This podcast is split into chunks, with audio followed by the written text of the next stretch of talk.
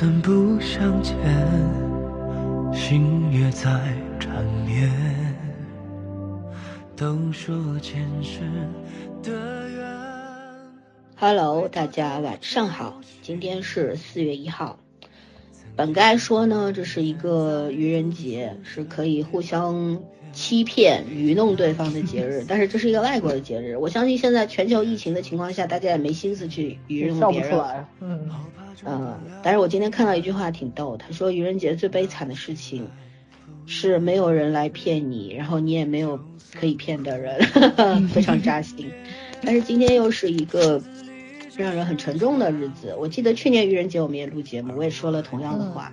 嗯第一，今天是我们的英雄王伟他的这个忌日，因为当年发生过什么事情，今天的人民日报的头条讲的就是这个事儿，大家可以去看一下。我早上打开微博的时候，热搜第一条我看哭了，每年都会哭，因为这个这个东西里边的含义太深了。对，还有一个呢嗯是我们的哥哥张国荣的忌日，嗯、我也看到网上说，嗯、应该多祭奠英雄，不要去祭奠一个演员。其实这两件事情是不冲突的，每个人他们都在不同的领域贡献自己的啊，这个怎么说才华，对吧？然后奉献自己，燃烧自己，每个人都是值得被尊重和纪念的。所以这件事情不冲不冲突，我们还是要讲，不要非此即彼，非黑即白。这个世界上有很多事情都是可以可以共存的，譬如你们和我们，对不对？嗯然后我们今天要讲一部这个一部剧，叫《鬓边不是海棠红》，名字很长啊。然后它是一部耽美小说改编的，由我们的这个教主黄晓明和我们的尹正啊、一剪梅出？演的，对双男主的一个戏，怎么说呢？他是用用这个制作人于正妈妈的这个话讲呢，就是说他是为了推荐我们的推广我们的国粹来的啊。但是呢，确实我在整个观片的过程当中呢，他推广国粹这个我没有感受到，我只是把它当做一个社会主义兄弟情的这么一个故事来看的。它有很多的细节还是不错的啊，但是呢，等会儿我们会打分，到底怎么回事儿？呃，这个还是要讲一下，这个剧在这个豆瓣上的评分还蛮高的，七点五分，嗯，很多人打五万多，人打分，这个分数是很高的了。没有没有，啊，五万多，五万多，五万八千七百多，对，快然后六万了。对，五星的有很多，四星的是最多的，一星、二星是最少的。啊，可见大家对国剧这个宽容程度是很高。那凭摸着良心讲，嗯，我是不想承认于正妈妈有一天会成为国产剧的，比方说拯救者呃化道一类的那种标杆。对我，不想承认，但事实如此。包括他这个剧，虽然我觉得他们整个制作团队比较比较鸡贼嘛，或者你讲好听一点就是比较机智，是吧？嗯，但是呢，他他其实可以可以做到一个八分以上的作品的，有点可惜。等会儿我们会讲为什么可惜啊。呃，那这个片子是今年的三月二十号在上映的，现在应该播到二十集了吧？二十，嗯，二十二十集啊，嗯，我我还没有看到那么那么后面，因为确实太忙了，没有时间，所以圈圈和早上看的比较多一点，我看的比较少一点。但是我们今天也不是讲剧情的，所以这个也没有可以成为攻击的点。别回头留言又跟我们说，你看你们都没有看完，你们就开始出来说。但也没有演完呢。对我们其实今天是为了做推广来的，嗯虽然我们不认为它推广了国粹京剧是吧？但是我们觉得它还是一个还不错的，呃，这个矮子里面拔将军的这么一个，这么这么这么一个国剧啊，还是可以看的。对，OK，基本上就是这个样子。然后呢，因为它呃，当然我们也不能忽略女演员，女演员有佘诗曼，现在因为她跟嗯尹正还合作过那个《延禧攻略》吧，嗯对吧？嗯然后，嗯、我我很喜欢的刘敏饰演的有有尹正吗？不是啊，佘诗曼呀，啊啊，他和于正合作的《延禧攻略》啊，对于正呀，我没说哦尹正啊。啊，然后有我们很喜欢的刘敏，嗯陈美心饰演的啊，她曾经在《红色》里面嗯，演有过一个对，刘如斯也是同样风情万种的女性。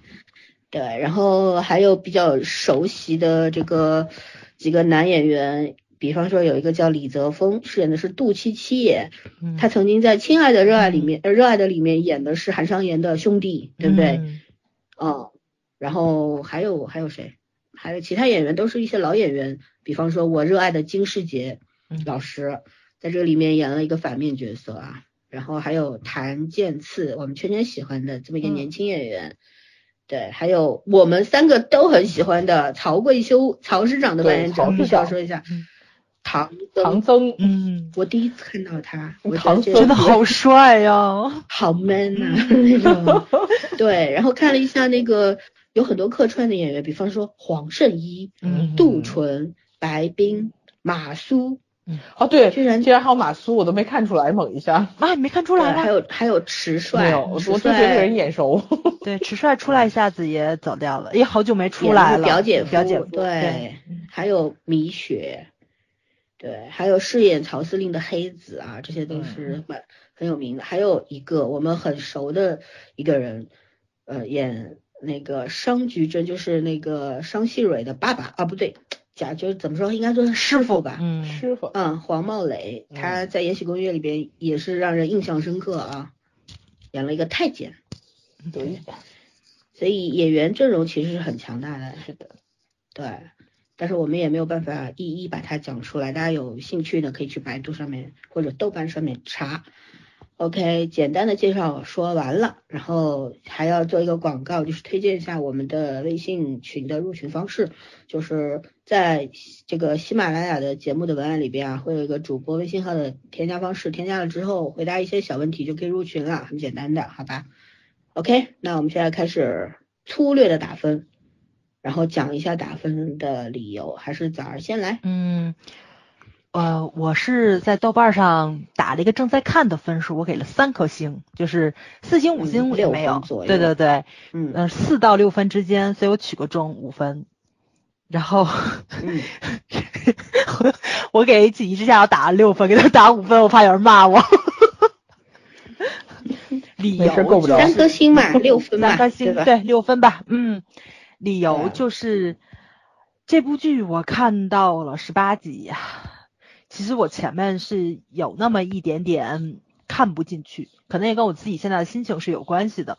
但是我一路看过来，就是所有大家积极讨论的点，因为我看的比较晚嘛，就就是各各路宣传之后我才去看的，都没有让我入戏。我就是 喜欢上了，嗯，曹师长跟大小姐这一对 CP，再加上对对对邪教，再加上他这个剧。确实是画面质感上是非常不错的，剧情上经常有一些非常让我惊艳的剧情会出来，虽然发展的方向不是我心目中的那个那个走势，但是呢，也是比其他的国剧要强很多，因为你时时不时的会给你个惊喜嘛，所以你还会吸引你看下去。但是你要真说这部剧特别好，我真没觉着。包括人人都在吹这部剧的细节，是我觉得这部剧最大的一个败笔，完全没细节。嗯嗯，本来可以有的，本来可以有的，对，很多的东西都不对味儿。呃，至于说他那个优缺点啊，到底哪里不对味儿，咱搁后面讲去。就是得罪您的话，搁后边啊，好吧？这就我打已经得罪了，我已经得罪了。还还您请好吧，后边挺好。嗯，好吧，嗯，换人。好吧，我以为我给的分是低的，早给的分比我还低。不过差不多，如果要我豆瓣打分的话，应该也是三星吧。那个，但是我给的是六分，就是我觉得这片子。咱也六分啊。可以及格。五分吧，中间啊。分。嗯，好吧。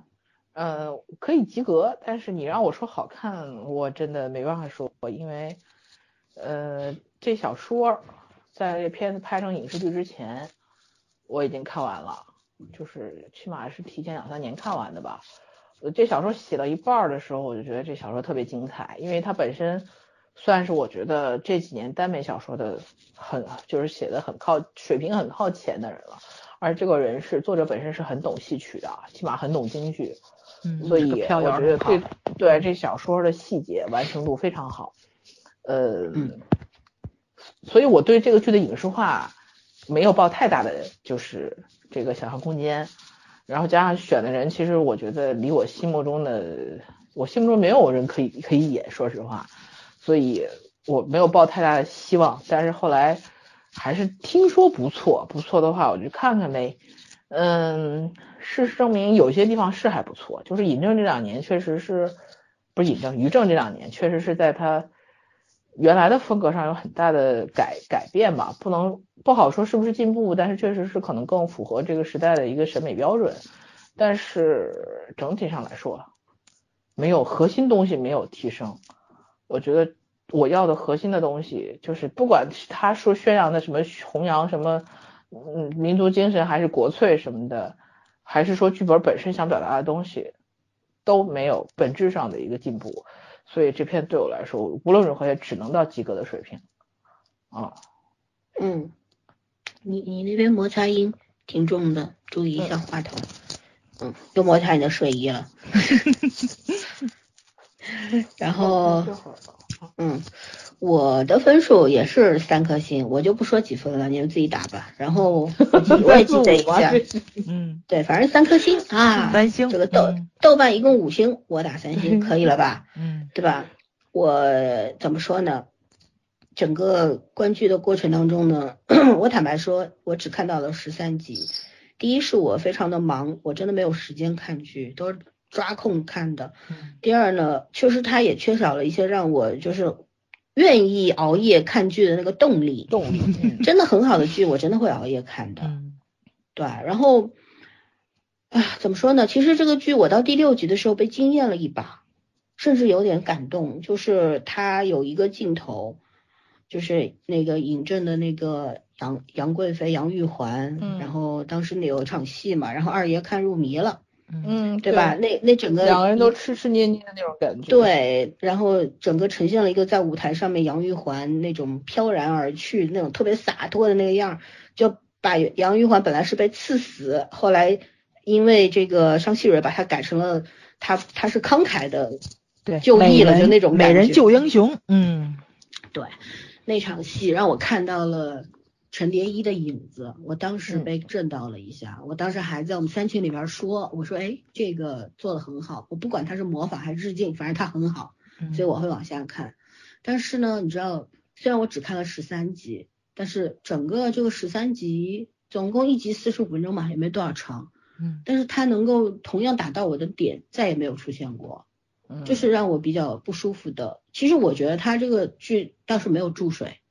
它就是那么长，是的，就是没有它没有注水。嗯，那它的问题在于什么呢？就是我觉得它整个的结构做的不太好，就是太平铺直叙了，没有没有那种怎么说呢？就是它的发展路径你大概都能猜得到，基本上后面就是特别伪公正的大家要抗日啦，然后呃作为这个戏这个。这个怎么说呢？京剧名家他们会做什么样的事儿？陈二爷会做什么样的事儿？等等等等，反正你大概都知道怎么回事儿，对吧？然后我也问了一一些看过小说的朋友，我说这个曹司令到底是降日了还是没降？他们说就是两边都拉拢。小说的时候是没有明确的说他降了，嗯，对，所以到底后面大家都很害怕，说这个剧到最后。因为现在剧本确实改的挺那什么的，上来就开宗明义的就是抗日啊或者怎么样啊，把那个时代大背景下，呃人们对于这种非常在战乱时期的那种打标打的很明显啊，对，那那那那种跌宕跌宕的心情，然后每一天朝不保夕的东西没有呈现出来，反而每个人好像都活得挺好的，天天看看戏啊什么的。其实那时候是这样嘛，大家。其实看过历史书的人大概都知道不是那么回事儿，所以他没有把那个时代的那个氛围塑造出来，这是一个很大的缺憾。那么他没塑造出来，我觉得也也是正正是因为如此，所以各个角色他的他就不够立体，不够全面，不够完整，就很多角色都是单一化的。你比方说，我看《延禧攻略》的时候，我觉得那就是个玛丽苏剧，魏璎呃魏璎珞无所不能，对吧？战无不胜。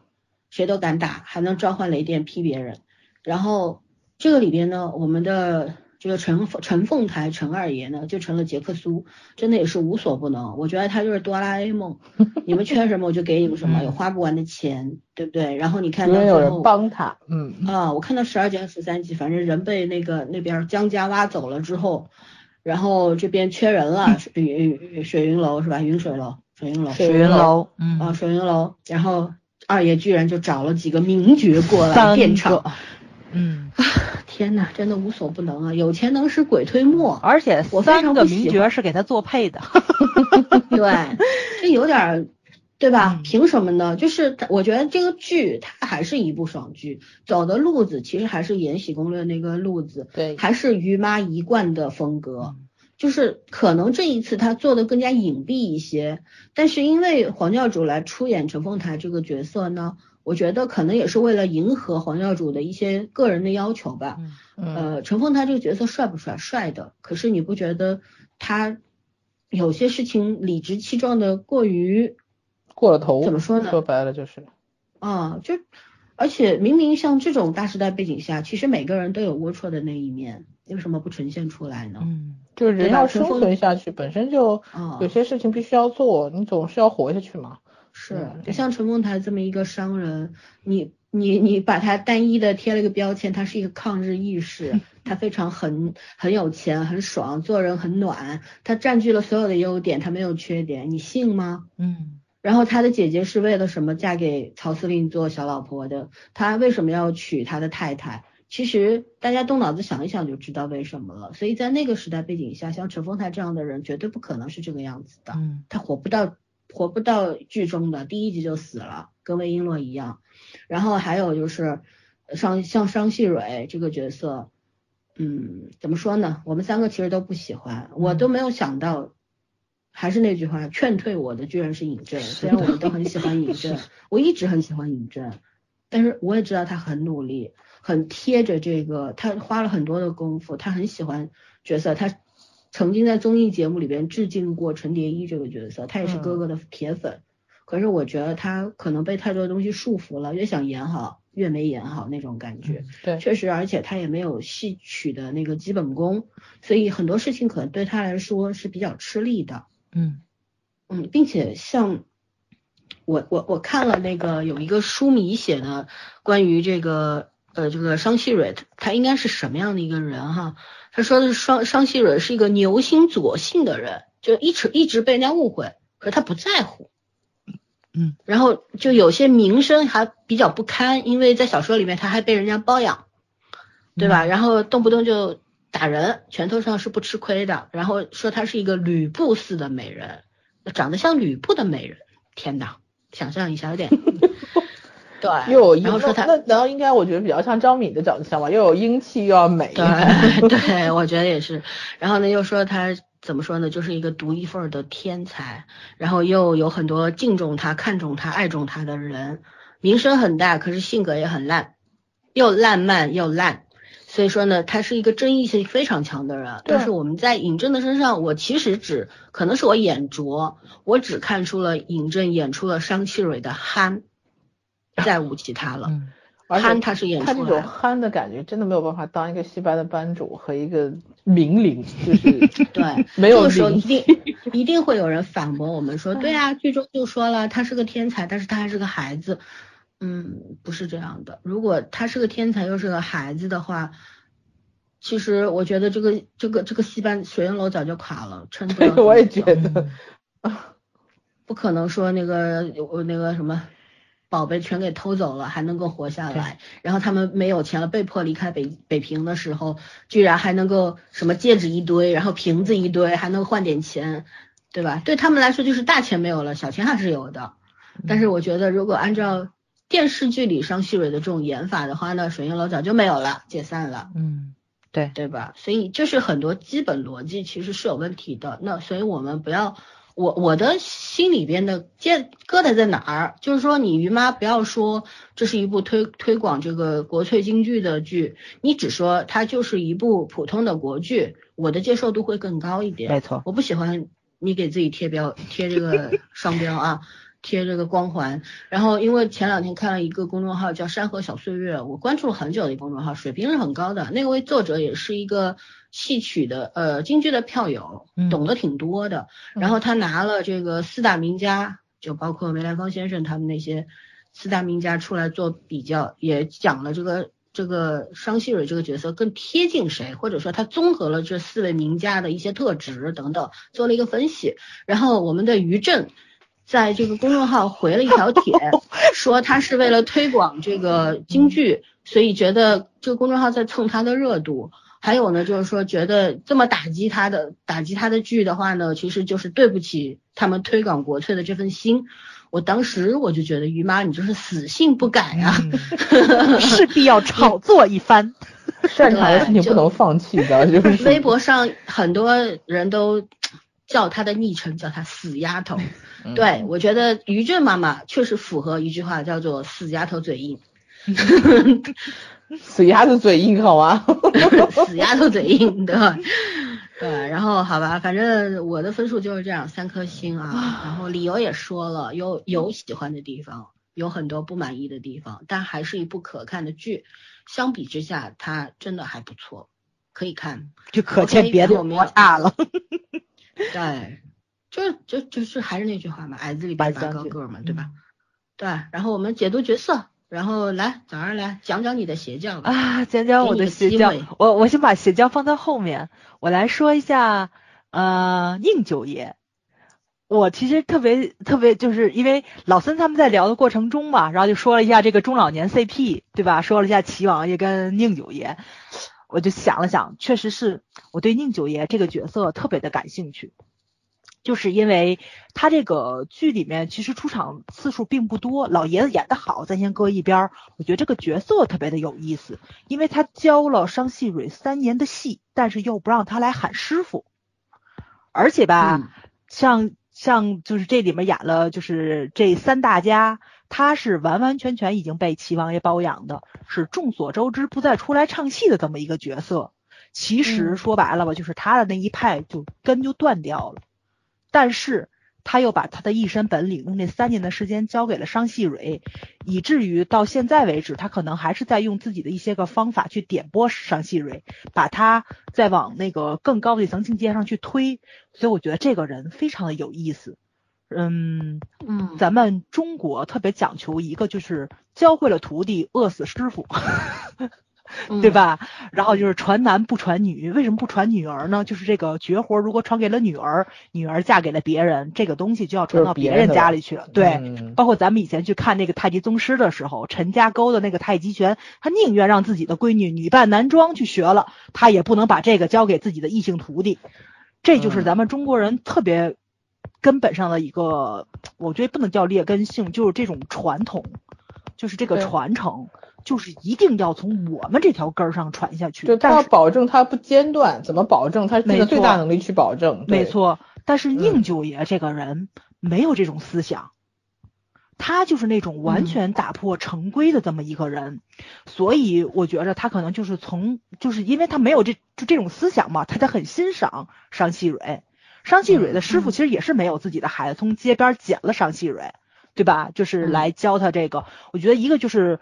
确实学戏都是童子功，从小是要练起来的。包括就是像我们，因为我们天津也属于比较戏曲比较盛行的这么一个城市，嗯，就现在可能还是有这种传统，就是从幼儿园非常小的孩子一直比较发达，发达对，去宅人，然后来培养，其实跟咱们打乒乓球一样的，三五岁开始练是一样的。这个东西你练得越早，跟你的时间越久，你的这个身体的这种应激反应就会越明显。所以那个商细蕊他师傅可能是看中了他是他的外在条件，但是我觉着就是他的另外一个师傅就是宁九爷，宁九爷是打开他新的心灵那一个方面的另外一个师傅，嗯，就是完全没有门派之分，也没有那个什么，他要的就是一个传承，还是高人，没错没错，从这一个方面上来说，我觉得这个人物简直是绝了，但是特别可惜这一个点。他电视剧没用，没用，嗯，对，呈现的特别特别的少，因为这个其实是特别咱们中国老祖宗的一个铁律文化吧，传下来了这么就就就这么一一个算是规矩还是糟粕，咱也不好去去这么说它。就是传统，对，就是传统。但是这个东西在宁九爷身上是没有的。如果真的是深挖了一下，或者说是这个就是他的这种精气神儿传到了商细蕊的身上，商细蕊去收徒弟也带着这个，我觉得就会就会更好一点。你是能看到这个脉络、人物性格上的一个传承会非常清晰，但是没有，包括就是你们可能没看到啊，就是那个他后边玩笑式的那个，嗯，商细蕊就把杜七杜七少爷收为了徒弟。啊，对，在路边就那么，呃，磕一头就认了。对对，哪儿捡的便宜师傅啊？这是。那这，哎，我就觉得，就是我不知道小说里是不是这样啊？但是他这个这特别莫名其妙，就莫名其妙就把我对那个宁对宁九爷那个期待，如果从商细雨身上转，就是呈现出来的，就这一个啪就给我熄灭掉了，就是。可能就是咱们观影习惯就是这样。当你看到一个亮点的时候，你会觉得这个东西可能会在其他的章节里面再再次闪现出来。它不止没闪现，它还给你浇灭了。嗯，就觉得上去压根我这当回事儿。没错没错，你就会让我觉着就是这个人没什么慧根，你知道吧？就是宁九爷看上他哪儿了？对对对对，宁九爷看上他哪儿了？你不知道，就是。哦，因为在我们我们在聊的过程中，我也说了，我特别喜欢《南海十三郎》那部戏，十三叔收徒弟就是这个样子。他最后给徒弟的最后一份礼物，就是把徒弟骂走了，因为他他知道他的徒弟特别好，有文采，什么都有，就这个人太软了。他不够硬，他不够咬牙，就是我要超越你师傅，没有，他就觉着我是我不如我师傅，我要跟我师傅学。其实他什么都学到了，就差这口气，就差这个不蒸馒头争口气的气。所以最后他把他的徒弟给骂走了，而且他最后徒弟真的是扬名立万回来了。就那个时候你会看到一个传承的东西在里面。我以为我在这部戏里面也会看到，没有。所以这是让我就是看了这么多集，每一集失望一点儿，就是兴奋一点儿，失望一点儿，兴奋一点儿，失望一点儿。对我同感，我就觉得他其实有一些亮点是真的蛮不错，甚至就是会感动到你，对对吧？刺激到你的泪腺啊什么的，然后有些还蛮好笑的。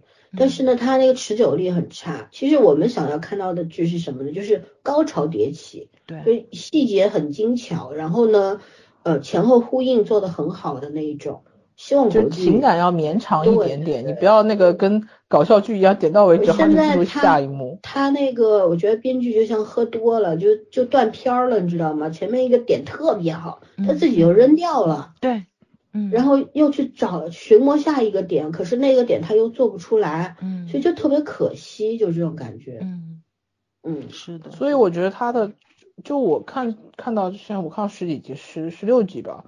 我觉得他的感觉是堆砌出来的，就是，就是这个这这几个人是比较老练的，我觉得，嗯，他还是能找到观众的情绪点在哪儿的，但是那个东西他没有投入感情去写，他就是就是真的是属于那种做出来的感觉，他其实就是吃原著作者粉丝的红利嘛，其实就是，哎啊，那对自己要求太高了。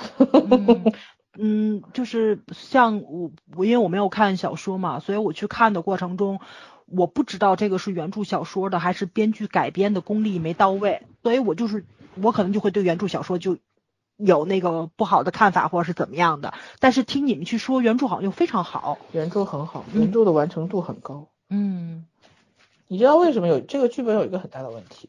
我当时就不觉得它能影视化，原因在于原如果你按照原著小说里面的人物人设。去改这个剧本，因为这个小说想说真话，也就是人设最出彩，因为那个时代背景大家都知道，对，他只能靠人设去出彩，对对。但是这个小说里的每一个人呢，用用用稍微现代话讲，就是根本没有三观。你要去讲三观，那你就不要看这个小说。他为了活下去，他什么都能干。对，他就就每一个人就是生存而已，然后都有自己的很多，你甚至于今天会觉得他是一个冷漠的、卑鄙无耻的，怎么样都可以的。但是那个年代就是这样生存的，所以说小说很厉害的地方在于，我一直觉得它在于，就是说他把每一个人的缺点写的很明显，但是你又没有办法去讨厌他，嗯，甚至于商细蕊这个人，你都会翻白眼儿，你看小说经常会翻白眼儿，你知道吗？你就觉得这就是个神经病，你知道 那种好鸟那种感觉，对对对，也不是什么好鸟，他对别人事情都很无动于衷，他只对戏有反应，嗯，对后后期他对程度还有反应，他只对戏这件事情是很较真很较真的。所以你可以理解他是一个戏痴，是一个疯子，但是私底下他又他又是一个很冷漠的一个人。啊、他并不会因为他是班主或者因为跟你有什么交情，他就会同情你或者帮助你，他不会的，他他相当相当的一个冷漠甚至刻薄的人，但这里面又改编了，这里没有。完全改掉了。如果按那个就没法写，就是这个嗯就是根本就没有只有五官没三观，那小说可以这样讲。所以说，其实是跟原著没有关系的，这就是编剧在创对作。但是编剧在创作的过程中，他人物的性格又有矛盾点，剧情上也有他又想保留前后原来的那些东西，然后他又他他没办法去保留。所以为什么？我刚刚说我不知道他是机智还是鸡贼？因为他要规避风险，要为了过审，然后呢，为了去讲好这个，因为耽耽美小说有一个热潮嘛，它有很巨大的这个读者群作为一个收视基础放在那儿，所以他们不可能放弃，就是这个嗯男男之间而且相对来说，这个收视权还蛮稳定的。对，所以他不会大改。他当时于正呃在是哪里呀、回答这个读者的问题的时候，他说绝对不会删感情线，反而会加。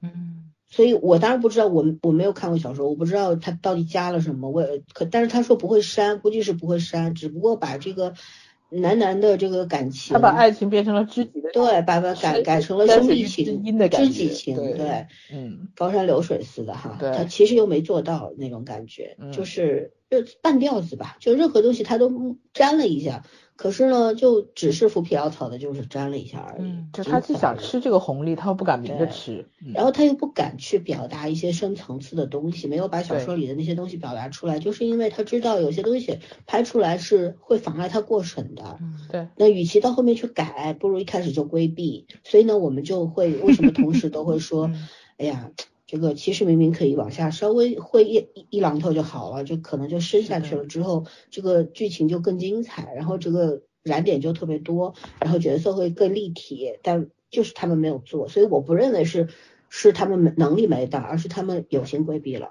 对。对，但是像我刚刚说的点，我觉得其实，在审在审查上并不妨碍这部剧然后去输出，那就是编剧他可能没有用心再去多想一步，或者说是把这个剧完善的会嗯更丰满一点，或者嗯是说，因为他有三个编剧，加上于正是四个人，哦哦哦于正不是编剧、啊嗯是这么回事儿，所以对，所以他肯定是在影视就是在这个最终内容选定上会有一定的矛盾，嗯就是比如说有些人觉得这个不妨碍那个审核，或者不妨碍在片子里面成为一个影响，但是可能会其他人就相对来说不是这么同意。反正我觉得这种复合型剧本在中国这种。呃，他是也不算是很熟悉的人，就是临时组队搭建的一个一一个班底。这种情况下的话，他很难去把这个人物的结构走得很平。嗯嗯，要把人物本身的特性和这个剧情内容相连很连贯的表达出来比较难。嗯，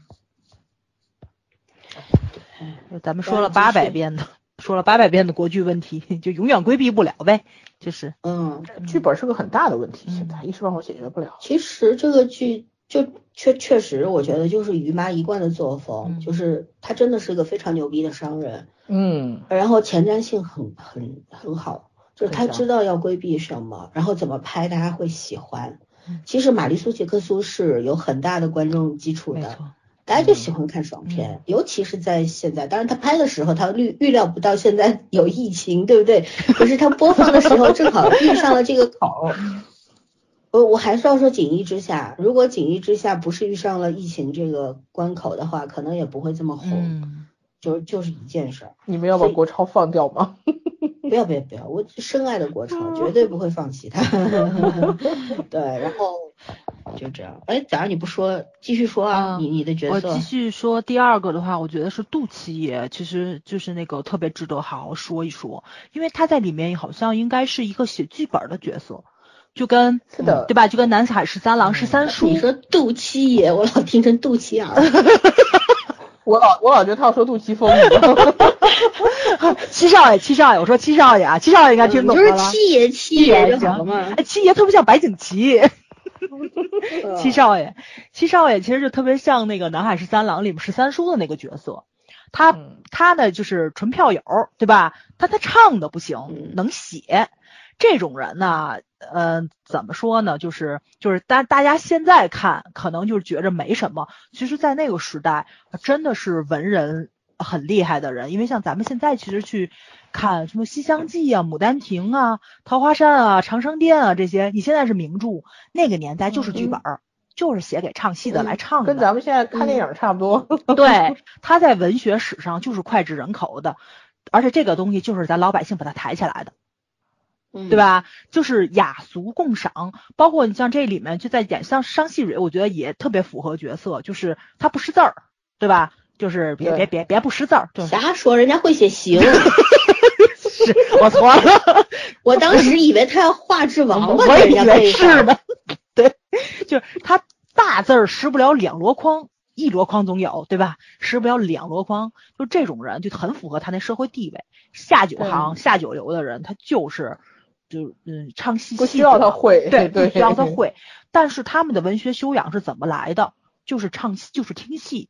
就大家总以为嗯天桥卖艺的那些人是不识字儿，但是你不你不能说他们没文化。那些人听评书、听相声、听曲儿，弄不好比你懂的东西都要多演。员比你更擅长表达情绪，因为一天到晚都没能看各种各样的从古至今都印证了一句话：文凭高不代表有文化。没错，没错对吧，对，所以商细蕊这个人物，你看他的人情世故都是跟戏去学的，这里面很多台词儿都映出来了，完全没问题他。憨呐。对他憨，他这个人用但他也得精啊，关键是 其实你要这么想是没错的，因为历史这个东西是最浓缩的东西，它应该是计谋是很那个什么的，但他没演出来，我真没他觉得。不精啊，他只憨不对对。对，他 这个是有点问题。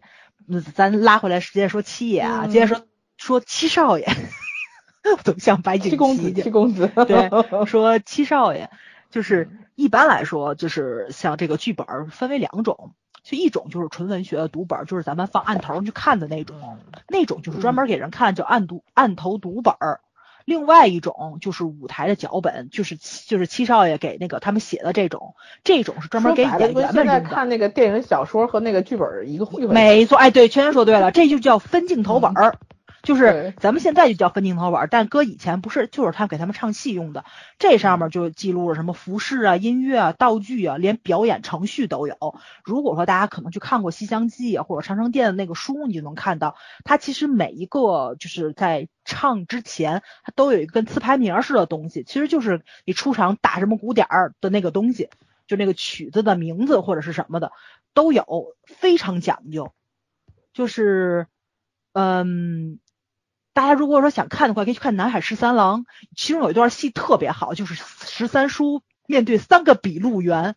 唱三段戏，就是你记这个这个剧，你记这个剧，你记这个剧，然后他开始唱，然后前面打鼓点儿什么的，你就能看出来，就是这个很多的东西吧，就是是非常讲究的。我就觉得七少爷这个角色特别浪费，因为他这个人从头到尾没有表现自己的票友性质，从来没唱过吧，对吧？对，从来没写过剧本吧？所以就是说，这剧里面关于京剧的那些所谓弘扬的点，一点都没照顾到，他是弘扬到哪儿去了？没错，包括他如果要去写剧本的话，他对服饰得有研究。七少爷啊，不是不是七少爷，就是那个谁，商细蕊去验那个行头去，竟然敢不带着七少爷，而且这个东西竟然是成 那个，成凤台做的，竟然是二爷同志给他去做的这个戏服，我也很莫名其妙。您老人家把您这俩感情是从哪儿建立出来的？对，您把七少爷放哪儿呢？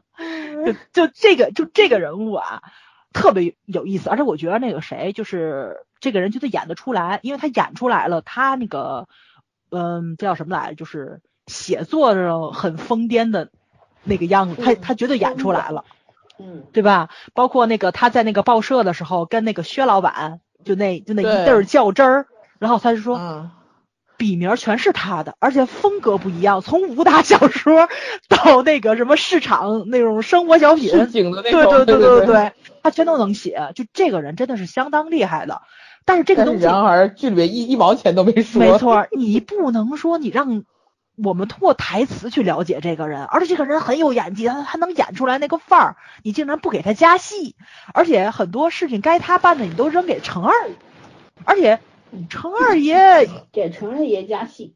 对，就是黄晓明演了半天，这对啊就是票友也不道太对，我就啊觉得我曹小宁票个毛线的有，他自己在耳是啊看，他自己在家里边听那个留声机的时候，我想说哥您别晃脑袋了，点儿不对。他那个小舅子不是吐槽他吗？你嗯每一次喝彩的点儿都不对，，对，笑死了。所以就是太可笑，就是说，就好像我们一直这种这种怪圈儿在于啊，这个人有多牛，都是台词儿说他好牛啊，然后他哪儿牛啊，我没看到。嗯，嗯，哎呀，就就是让我挺挺接受不了的，就是说虽然我不懂。就也不是也不能说不懂吧，因为毕竟天津从小听相声，这个曲艺不分家，肯定得听，对吧？这我个们小时候京剧还是听的，还是听的对染。对对对就算你其他的不听，你想每年春晚给你来一段，你会不听吗？其实对吗最最简单的，对这个怎么说呢？苏三起解你总会哼几句吧，嗯，对吧？然后后来的智取威虎山你也会哼几句吧，样板戏是肯定的而且样板戏是肯定的。我们那时候央视还有什么戏曲春晚，那还是啊对对看两眼对对的，中央三对吧？嗯，对，对啊，最少还知道天上掉咱下来们一个打是吧？禅，咱们从对小对对咱们还听过英文唱京剧呢，对吧？对，大家都想象不到，是有的，是有的，非常多。玩的很花俏的。我们 小时候的时候，哎呀，所以，所以他这个他这个就打着京剧的招牌，然后吧，就让我这外行都看不过眼儿去了。对我们都不是票友，嗯说实话，就是听过，也谈不上爱好。嗯我最近接触，呃，不是接触吧，近几年开始去关注这个事儿，是因为一个孩子叫巴特尔，嗯是梅葆玖先生的这个关门弟子啊，我特别喜欢他唱的《梨花落》，所以呢，我就开始去找一些他的唱段什么的。嗓子真好。对，今天我还发给嗯早上看了，确实也知道这个孩子，就就觉得，哎，这个才叫京剧名家吧，对，对吧？你知道《梨花落》，我当时找了好多人听，然后别人都不喜欢我，那种感觉多么失望我！你知道那你种为什么刚不跟我说了？忘了。对，所以就是你说你跟上海人不听粤剧听京剧这个他也听粤剧，他也听，他都听。我我都很喜欢粤剧，昆曲儿因为小他也听时候在北京啊，嗯我在北京我，我二爷爷听京剧，听昆曲，嗯，然后呢，我回了上海之后呢，我外公喜欢听评弹，听沪剧、越剧，所以嗯都反正乱七八糟的我都听，我到现在我还很喜欢这些东西的，对啊。但是呢，就是人的精力时间有限嘛，你不嗯可能什么面面俱到，什么都去知道审美是怎么产生的吗？就是这样产生的。啥 嘛？我前两天收拾磁带，发现我们家还有黄梅戏、花为媒呢。当然有了，你们家没有花鼓戏吗？对啊，对，很正常，避不开这种东西，而且？我们嗯父母那一辈人还是喜欢这些东西的。我小时候看那个什么什么戏戏曲戏曲电视剧，还有什么女驸马什么的。对对对，啊女驸马，对对对，嗯嗯嗯，是的，就多多少少有有一点点的那个了解嘛，所以说你非要标标榜自己推广国粹，我们肯定是不承认的，也不认可的，对吧？内心全是白眼儿。对，因为他这 真的是太不沾边儿了。对，我们连诚意都没看到，别说努力了。嗯 嗯，反正哎呀，我那那我顺势吐槽一下程二爷这个角色吧，我承认，反正我不讲程二爷。对我承认教主去油成功了，他确实就是我为什么一开始大家开始看这个片儿的时候我不看，是因为我真的不喜欢教主啊，我一直觉得我为什么不喜欢教主，不是因为别的，是因为我曾经看过他演过《大汉天子嗯，》，曾经看过那算是他演的比较不错的了。非常非常好的演技对，然后很干净很干净，后来怎么就油腻了？嗯。一直在霸总的路上一去不回，导导致后来我们杨洋也跟他学，对吧？所以我看他 总是不感冒，所以呢，后来呢，就是大家都在群里面说这个剧还可以看看，那我其实是喜欢尹正的，我就开始看这个剧，然后我反而觉得，哎，一开始的几集啊，我觉得这个陈凤台这个角色啊，黄晓明演的不错，尤其还是第六集，就是那个他看他跟那个他看到了听了长生殿，看到了杨玉环的那一幕之后，不是有一个下雪的镜头嘛？他从戏院嗯出来，往往后他，看那个对，整一个镜头的一个远景的拉出来，特别有感觉。然后那一段的内心独白啊，对吧？呃，程二爷回溯自己的人生过往，然后再想想当下。其实他那段台黄晓明台词功力是很好的，嗯对其实他可以的，他嗯。讲的我真的很动心，我真的是深深的被他感动到这一句。到现在目前为止，我唯一觉得黄晓明打动我的时候，真对情打动了我。就这一点，后来没有了。因为那首歌我单独就不知道是有个背景音乐嘛，我把那首歌单独收下来了。但是我单独听那首歌的时候，我没有任何感觉。我看那个对你段剧的时候就有了。嗯，对，然后呢，就是说我我当时就觉得，哎呀，教主好好演戏，绝对是可以的。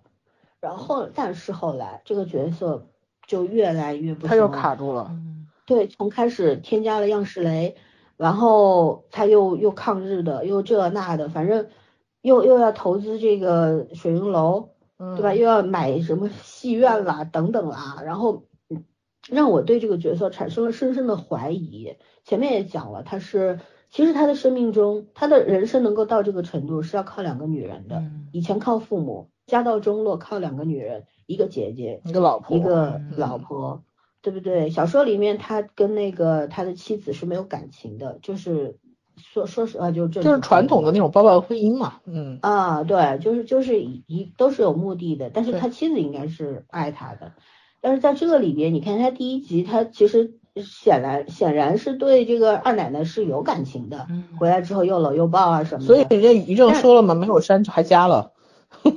对，好吧，是这样子加的。然后就是到后面就是说，你看他开始对商熙蕊产生了感情，但是这个感情在这个剧里面当然是不可能写出来的，只能知音知音说是嗯知音啊，知音的这个这个这个叫什么伯牙子期的那种感情，我高抬他们一下，然后反正就是，但是我就深深的去感觉到了他的渣，你知道吗？到处留情，就是我觉得他就是那种。对你，如果说要写知音的东西，你就不要暗搓搓的做这种暗示，不要，你就直接，因为它跟陈情令的性质是不一样的，嗯你放的是年代背景不一样，对，对吧？然后，而且呃年纪也不。一样啊。对，中年大叔你搞什么呀？对不对？对啊，然后就是说，就是你既然不敢写耽美，不敢写这个同志情，那你就干净一点儿，不要搞特搞搞一些特写啊、暧昧的东西啊什么的，对，把一些暧昧的东西拉出来，嗯就就会让我心里边特别不舒服。我不知道别人什么感受啊，因为我我对本来我就不喜欢看耽美小说，所以我本来就对这种男男 CP、女女 CP 是没有感情的。嗯，所以我我我可能这句话会得罪那些喜欢看这种耽美小说的听众或者怎么样。但我是在说我的感情，我不是嗯反对你们看，我支持你们看，每个人都有自己的喜好和立场，对不对？嗯只是我觉得耽美小说里边，这个鬓边不是海棠红这个小说里边，他俩的感情肯定特别的凄美感人。他感觉特别激烈是真的。嗯，对你放在这个剧里面，你要写一个呃社会主义兄弟情的时候，你的立场要变。然后呢，你不要搞添加这种暗搓搓的东西，这种暗搓搓的东西，它不是那种撩人的那种骚动，它不是，它没有呈现出这个，而是那种让我不知如何表达的那种膈应，你知道吗？就是腻歪那种感觉。哎，就就不舒服。然后你说陈二爷还口口声声说是商熙蕊是一个没有长大的小孩儿，还给他买饼干啊什么的，说这是给孩子吃的。其实这种台词对我来说是不舒服的。对。然后我看到弹幕里面好多人说，哎呀，这不就是爱吗？什么的。我心想，你对二奶奶也是感有感情，合着你是个双性恋呢，嗯对吧？就这个就比较一下，一个送红宝石，一个送饼干。对呀、男人是很好骗的吗？哦，所以所以我就觉得，本来这个陈二爷这个角色在第六集的时候已经立起来了，然后再往后他塌突然又了。塌了。嗯对对对对，我也觉对得。这件事情让我很不舒服，然后后面肯定要立他伪光正嘛，他抗日嘛，因为现在线已经铺好了，就是曹桂秀跟他说他爹可能就是投降日本人了，怎么怎么的，对吧？说说他就他受到了打击，他觉得我原来一直是抗日的，没想到我是助纣为虐呀、对吧？嗯伤害了自己的同胞等等，后面他肯定会这样，然后我我觉得可能商细蕊的那个路子也就会跟陈蝶衣一样，在舞台上日本人要看戏，你怎么办？你演不演？嗯你怎么演，对不对？肯定会遇上一系列的问题，一定会扯到《霸王别姬》的很某些桥段，对对，是必然的。我们在剧中已经看到了无数回了，这种致嗯敬，这种模仿。嗯我其实就是不喜欢这种暗搓搓的东西，不管你是暗搓搓的调情，你要么就有还是本事明暗搓搓的着来，致敬，对吧？都嗯，不喜欢。我我不喜欢这种没有分寸感的东西。其实我为什么说说这个团队鸡贼，就就是你有能力做好，可是你就是没做好。嗯，这种是的算计，作为一个观众，我是很排斥的。嗯。嗯，就是每回与正去抄，或者说是大杂烩，或者是拼接，对吧？把很多经典的去拼到一起，嗯它其实拼的都是一些下脚料，并不是那些精髓的东西。就是因为你如果把精髓的拼到一起去，咱们以前也聊过，对吧？天下一大抄，但是你看金庸的书，你想象不到世界名著，他其实抄了很多桥段，还把很多桥段拼到一起去。他把希腊的跟英国文学拼到一起了，然后你看哇，你看的爽极了，就是他们中国的武侠，这才叫真正的抄了。但是于正现在就是把下脚料拼到一起，你能看到《霸王别姬》，对吧？就证明他抄的并不高明。嗯，唉，哎，而且他抄的核心没有到位，当然理原因可能也跟班底和他的方向有关系。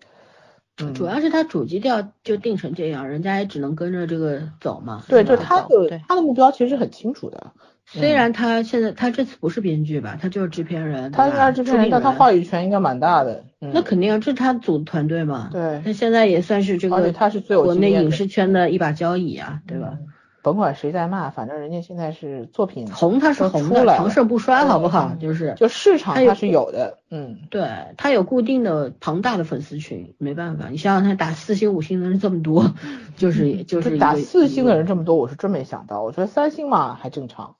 嗯，对。我我再讲一个我喜欢的角色吧，就是陈美心，因为这个演员，我之前我们在讲上一期节目的时候，我就介绍过这个演员，对吧？嗯刘敏，我就说真的，他跟佘诗曼放在一个同框的时候，就是他坐那儿就是风情万种，整个人挺拔舒服，然后身上是有那种媚嗯又很爽气的。很飒爽的东西在他身上，他身上就是曹贵修形容他是什么？说他就是杀伐决断，嗯而且会考虑的很全面，再做出决定的这么一个人，嗯就是可以做元帅的人吧，嗯，就那那种女人。知道自己的武器是什么。对，然后这样的人，说实话，就是在那种时代一定会成功的。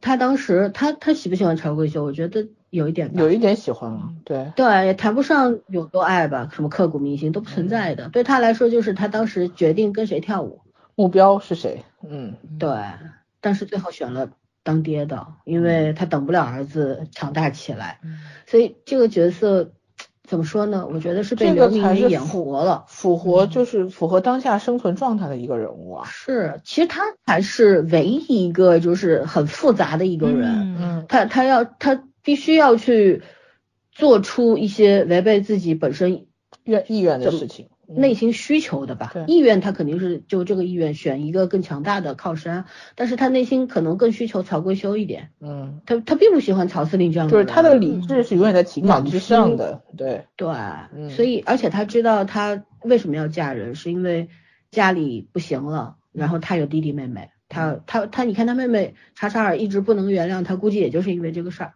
嗯。对吧？嗯。然后就觉得，尤其是后来十十几左右的时候，她不是穿一身红的裙子，然后脖子里戴了好多珍珠吗？嗯。那个，然后坐在那儿的时候，我我就觉得真的很美，呃，整个气韵，然后身上的那种怎么去形容？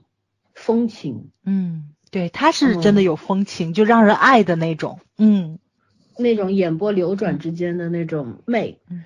哎呀，就就觉得真的说诗曼坐在旁边像个丫鬟似的那种感觉。嗯，虽然佘诗曼也不出戏吧，但对，是确实不出戏，没法嗯比，嗯就没法比。可能我觉得也角色塑造也有一点点要这样的状态吧，毕竟是，但是你知道佘诗曼演的是一个，她的出身是一个关外巨贾的女儿，哎，关土外开啊玩笑，，重点是要土啊，人家好歹是洋留过洋的这种家庭也很不错的小姐啊，那个主要你看大姐她出来穿的那就第一身那个行头，就是咱们以前看了不起的盖茨比。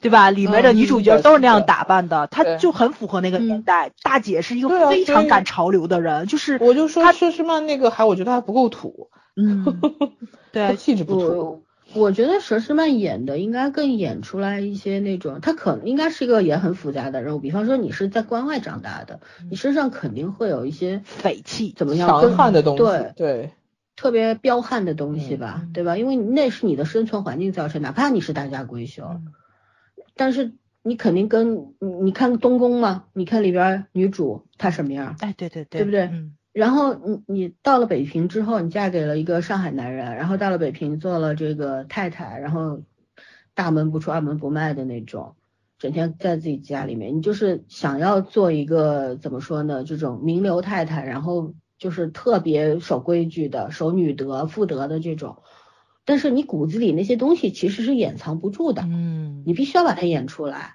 嗯。可能就是在细节里面一一举手一抬头，啊，就这种里面你应该要表现出来，但我觉得佘诗曼没有表现出来，我觉得她是水土不服，她她港女的那种气她是事质太明显了，嗯，对，但是她那个长相啊，而且也太港式了，就，真的她港女的气质太哎太深刻了，嗯，对，所以怎么说呢，太精致了吧，这个人，所以我觉得他长那个关外，一当说他是关外的这种第一美人，我都傻眼了。嗯，这个找宁找宁宁宁，哎呀，宁静宁静，宁静老了点儿，你知道吗？对对宁静有点老了，有点老如果他年但是轻点儿，绝宁对可静身上，你一想就知道宁静上有那个东西，对，对，吧？其实宁静演大姐也 OK 啊。没错演，大姐是没问题的。嗯，然后反正怎么说呢，就就觉得我特别也是邪教嘛，特别喜欢他和曹贵修的对手戏，虽然戏很少，一个两场跳舞嘛，还有一场壁咚，后面还有后面还有呃，后面十五、十七、十八、十九都有，嗯，对，然后我是很喜欢大姐一个人坐在那儿回想那哦。个曾经的那个样子，她也没有表现出惋惜或者怎样，那就是一段往事，对。就是一段往事。然后她很很知道自己那现在必须要坐在什么样的位置上，做什么样的考就。是后面有一场戏就特别好，就是那叫什么来着？程二爷被土匪抓起来了，找他去救他对二爷的时候，他让那个曹贵修去救他，然后曹贵修就问他：“你是不是从来没有被人拒绝过？因为你的美丽，因为你的聪聪慧，就你永远能得到你想得到的，没有男人能拒绝你的魅力。”然后大姐咵一回头，就非常慢、非常优雅那种问他：“很稳的问他，难道你要拒绝我吗？”然后大少爷瞬间溃不成军，你知道吧？嗯，哦，就就就那种就就就！对对对对，咵就扭头就那个拿衣服，然后他自己可能就我觉得那时候是忘台词了。他说那个谁，嗯那个孙副官，然后跟我带队人马然后走，他把词儿给忘了，但是那个那个戏非常顺畅。但是我觉得他当时扭头让他先回去等消息的时候，有点在装逼，你知道吗对？他在听他他最后的抵抗。他说的是夫人，您回去等信儿吧。他喊的是夫人，然后他就出去了，然后瞬间你就能看到那个谁，就是程大小姐，哗那口气就松了口气对舒了口气，其实她也是吊着的那个劲儿，就是撑着自己的气势嗯，没错，对，我觉得就是大姐对曹贵修是有一定的愧疚的，嗯，他我觉得他喜欢他，确实，对，确实是喜欢，确实当时是利用了，确实也是背叛了，嗯，但是呢，也没有就真的没有到爱到刻骨铭心的地步。是的所以想要看说最后他俩怎么样联手起来私奔什么这种戏码是不会有的，我我也觉得不绝对会不会有。嗯，活在对，就是现实里大姐这样的性格不会有。嗯，因为她其实已经知道真实身份，还要嫁进曹家，她已经做了最坏的打算，而且我觉得她的愧疚就是。嗯，他知道，如果说她嫁给了别人，可能曹大少爷对她不会有这么大的一个上，就是上心的那个感觉。呃，嗯我会忘了你就完了。嗯但是这个女人就搁在跟前儿，天天都要看见她，你你惦记过她，你又得不到她，这个才是最可怕的一件事情感觉。跟雷雨对于一个自负的男人，我觉得这是一个最大的伤害。对，而且我觉得曹桂修跟他爸翻脸也不是因为女人没人，错，他说而是因，为他妈。政治理念不合，我倒觉得，我觉得深层的原因应该是小时候他母亲的原因，对，就心里然后后有根刺，反正是后来就是嗯政治立场，对还有对各种原因嘛，反正是对，所以大姐只是另外一根稻草吧，就是这个样子。导火索，嗯，对，啊，这个戏演的真的是太好，两就两个演技派到一起那种感觉，非常有火花。你看曹桂修一出来，第一个镜头他在学跳舞，嗯他一个人在那边跳舞。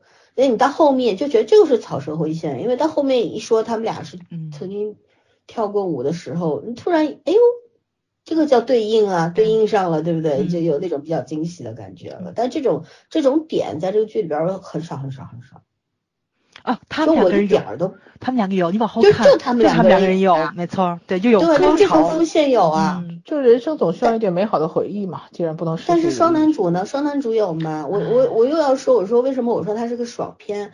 你比方说，我看到十二集还是十三集，就是那个呃腊月被打了嘛，被那个张登宝，然后那个呃叫谁？呃双喜蕊他带着人马就过去报复嘛，对吧？把他扒光了，嗯给他写一个刑。其实那个就是一个当时魏璎珞的那个人家啪啪啪扇耳光一个套路呀。嗯对不对？就是你要塑造，就是说双喜蕊是一个天不怕地不怕的人，但是呢，你又说他是一个孩子的性情，孩子可不是天不怕地不怕的，初生牛犊不怕虎，不代表他什么都不怕，他至少怕爹妈，嗯对不对？然后在这个里面，商细蕊的给给我的很多的感觉，他就是莽撞，特别的莽撞，啊，野蛮，其实那个小说里的商细蕊还是挺有勇有谋的，虽然他确实天不怕地不怕，但是他处理很多事情的时候他是有规则的。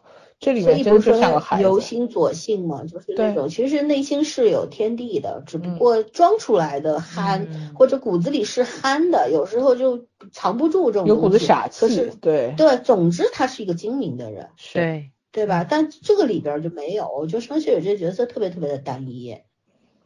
可惜我是觉得其实可能是尹真没演好，也不一定是角色没写好。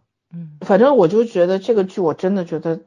怎么说呢？我一直以为黄晓明会是后拖后腿的，没想到最后真的是尹正。是黄晓明演拖后腿了，我跟你们说吧，呃，相对来说，他还在正常值的正常啊确值范围之内。对因为他那个角色不需要怎么演，就是一杰克苏嘛，没有任何难度演他，自己不就完了吗？对呀，没有难度的，而且他但是他有些细节处理挺好，比方说有一些镜头，就是他，就比方说他和那个谁，他和那个那个那个小舅子那个他小舅子在一起那女的啊，就那个是呃怀孕怀孕啊，的那个女的啊在那个病房里边不是谈价钱那一场戏，其实她表现的是很好的，嗯，就那个气势，就是我们摆明了就是要孩子要小不要大。嗯你谈个，你出个价儿吧，然后你要不要孩子怎样？其实那那那一系列的戏，她表现的是很好比较。适合她。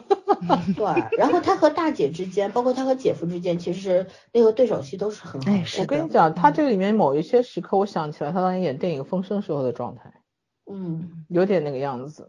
嗯，对，哦，尹正偶尔疯起来的时候，我特别怕他变成麻雀里面那个谁，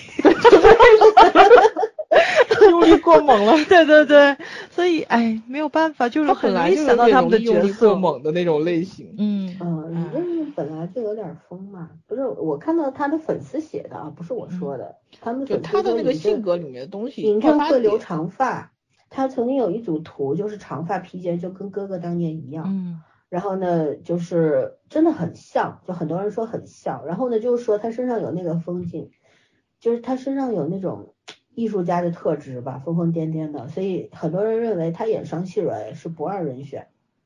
但是呢，当然有现在很多人而且也说他关键是当时九任剪了好多那个 B 站上的一演些，演的就是他是商细蕊嘛。对，确实是觉得大家都觉得可以的。可是就是就是你看啊，是这个样子的，就跟咱们去听相声一样，相声里面经常有人去唱非常经典的那两句词儿，然后有一个段子嘛，应该是侯耀华、侯耀文，我忘了是谁了，反正是唱了这么一句，底下就一个京剧大家坐着，然后后来别人就说说嗯先生您觉得跟您比呢？他说嗯，比我唱的还要好。后来侯耀文知道这事儿了。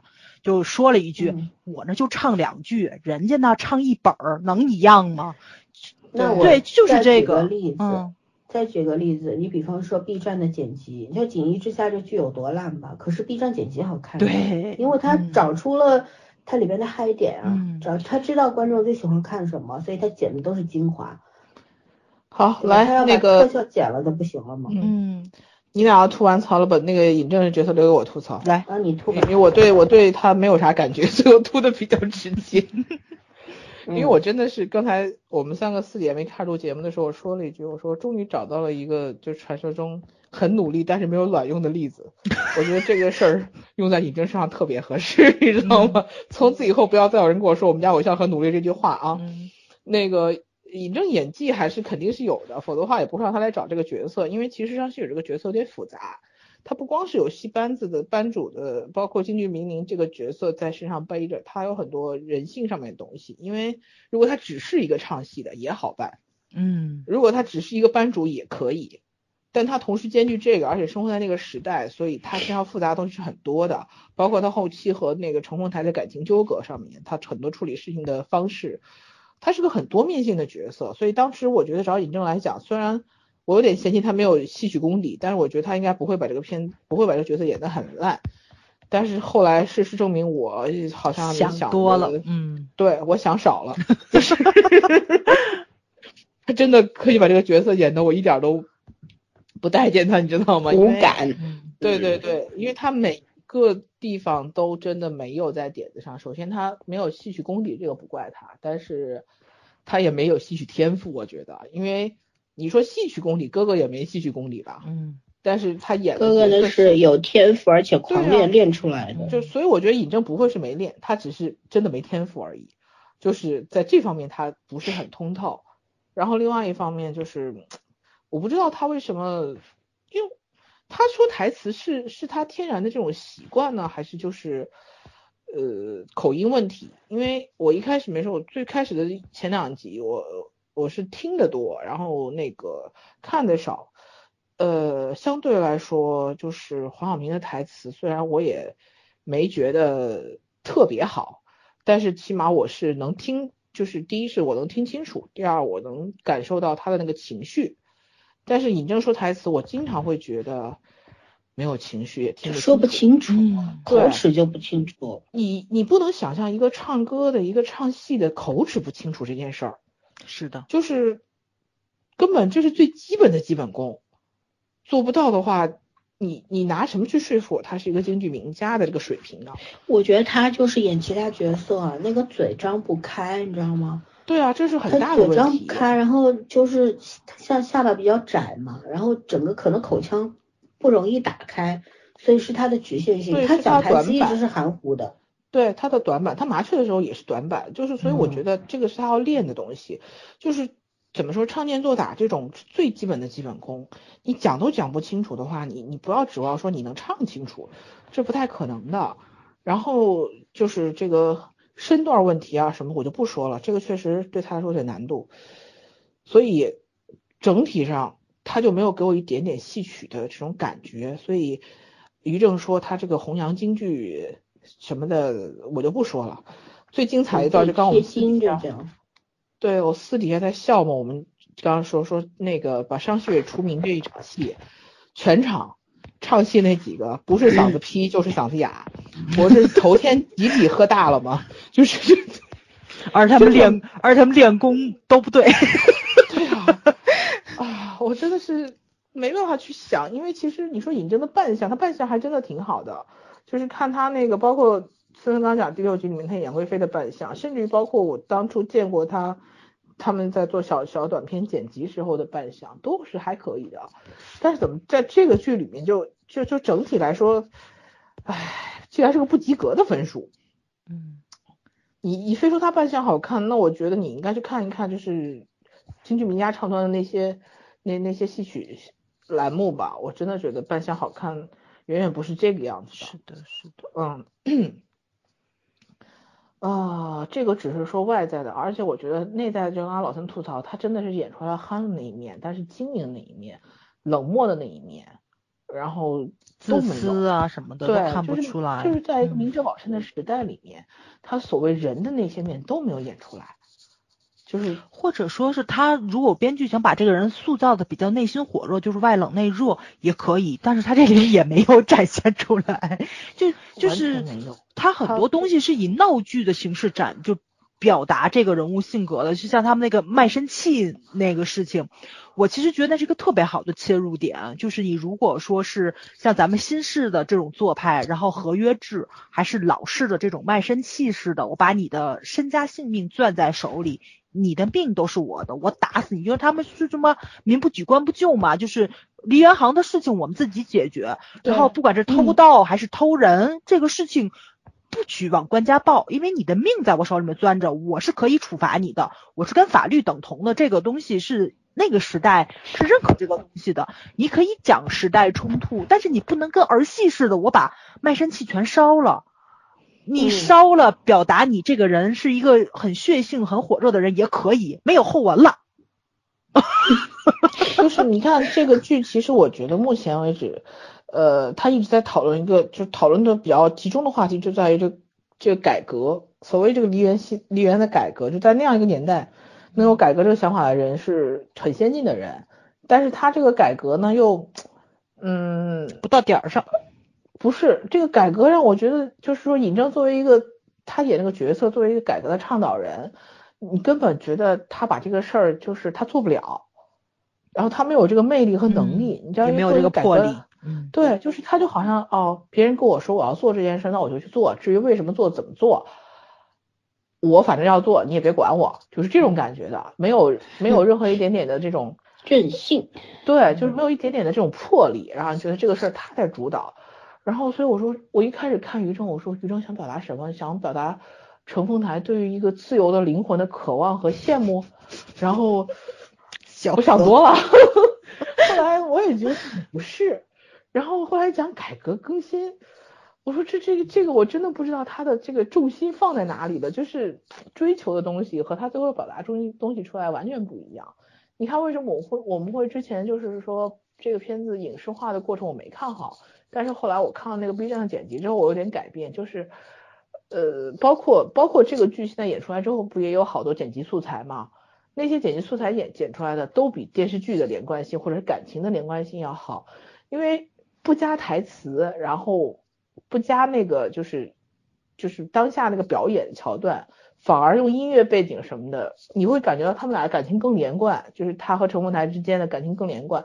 可是，一加入那个台词和当下的背景，就感觉特别儿戏。嗯，我觉得这个是个很严重的问题，你知道吗？就是老森一直在说说他不喜欢那个这个片子里面那些故作暧昧的地方。其实小说里面他俩真的是很多故作暧昧的地方，因为小说本身就是个耽美小说，但是。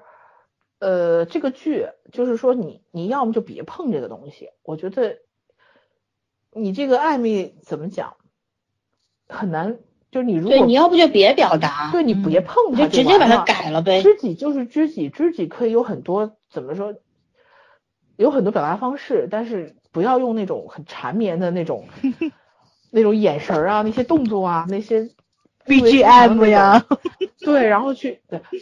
电视剧里没有 BGM，都是直白的，你知道吗？但是他又他又一扭头跟你讲，我们俩是哥们儿，我们俩是知音，特恶心那种感觉。而而且他们他们两个人的知音从来没有阴过，他俩就没有没有论过戏，这俩你知道吗？从来没有论过戏，就所有东西都是台词讲出来的。我们俩特别情，不情投意合，志同道合，气傻了。我觉得要真说论戏的话，他跟七少爷其实论戏论的还比较多呢，还论过一些理想啊什么的。一个圈儿里面的事儿，他们俩反而真的没有。但是小说里面他们俩是有的，就是比如说小说里面程凤台其实是一个性格有点儿呃有点泼辣，甚至有点无聊的这么一个人。泼辣别形容男人，不是他真的是就是，因为我看小说的时候，你经常会翻白眼是什么？就是你觉得他像个泼妇。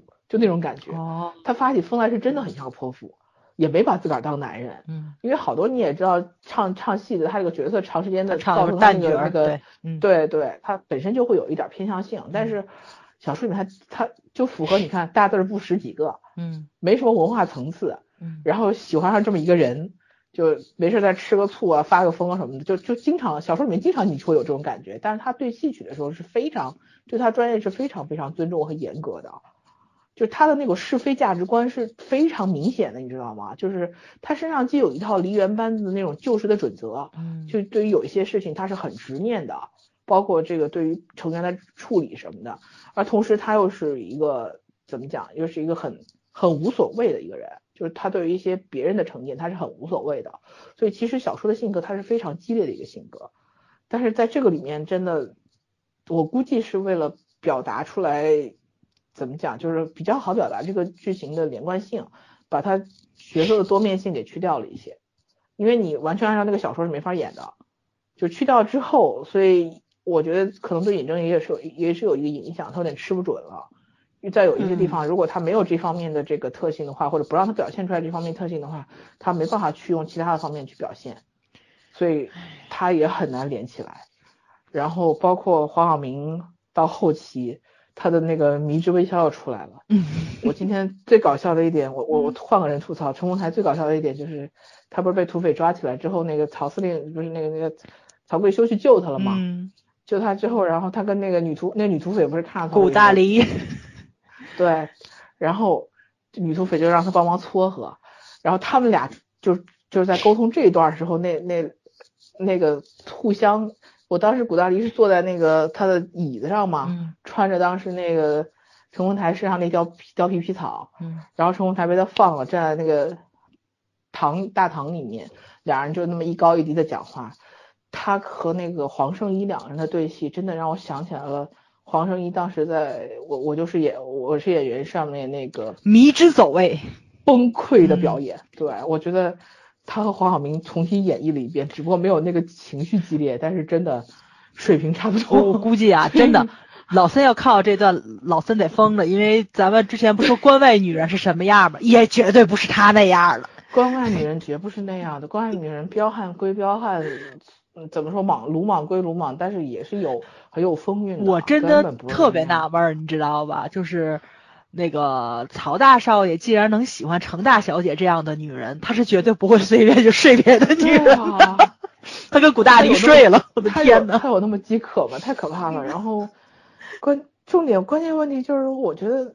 黄圣依和佘诗曼和那个他那个大姐叫什么来着？他们俩在那边放着的话，你看黄圣依的感觉不像看个女人，你知道吗？那种感觉。是的。我我是真的觉得他们俩那 pose 太可怕了，就是我想吐槽一句，土匪大概是中国电视剧里面标签化最严重的角，就就是角色设定了，连演土匪的姿势都是一样的。是的。一定要把腿先放在凳子上，开个胸膛啊，对啊，抬个腿踩在凳子上，穿个貂皮。嗯，我真的是觉得土匪也分很多种类的好吗？嗯，落草为寇也是有很多理由的好吗？就是他所有的角色都是标签化的。对啊，就是打个标签，我应该演成什么样子，你需要是个什么样子就完了。然后中间的任何人物的连贯性、剧情的连贯性都没有连上，很严重的问题。所以于正说他没有删，还增加了。我觉得没有删的部分是他为了怎么讲，就是留住一些人，但是他没有删的和新增的部分并没有融合好，或者是完全没有融合好融合上。他新增的部分也也就是为了满足更多，要么是过审的需求，要么是更多大众的审美。嗯嗯，然后包括程二爷和二奶奶那个感情写的其实根本。这样处理反而不如书里那样处理。书里那样处理是两个人就是属于某种利益联姻的，但是相濡以沫过这么多年，你说没感情是不是是不可能的。人都是有感情的，只是感情的方式不一样。嗯，何况是这么大一个家族的支撑，你想那个女人不会是一个普通女人。嗯，你你那摩擦好严重，我耳朵听着难受。嗯，但是到了这个剧里面，就是他好像。真的变成了一个处处留情的人。作为一个男主来说，他可以随便喜欢很多人，所以我真的是觉得改的，哎呀，角色一方面是没有了戏曲本身的那个精彩之处，另外这改角色实在是太模式化了。嗯，所以你说我给一个什么分儿？我只能给及格分儿。就是说他有他上心了，但是努力并没有什么卵用，怎么办？嗯。哎呀，等着被骂吧，无所谓啊，骂就骂呗，反正看电影这看电视剧这东西，你还能要求我跟你审美一样？对，所以你不不要老是要求别人总是跟你站一边嘛。电视剧对我们肯定它好的地方，肯定也会讲它比较弱势的地方，对吧？嗯，所以目的还对我还要再吐槽一个迷之打光和调色，后面后面后面这是后面的话题，后面的话题。哦，好，那 那就先跳过去。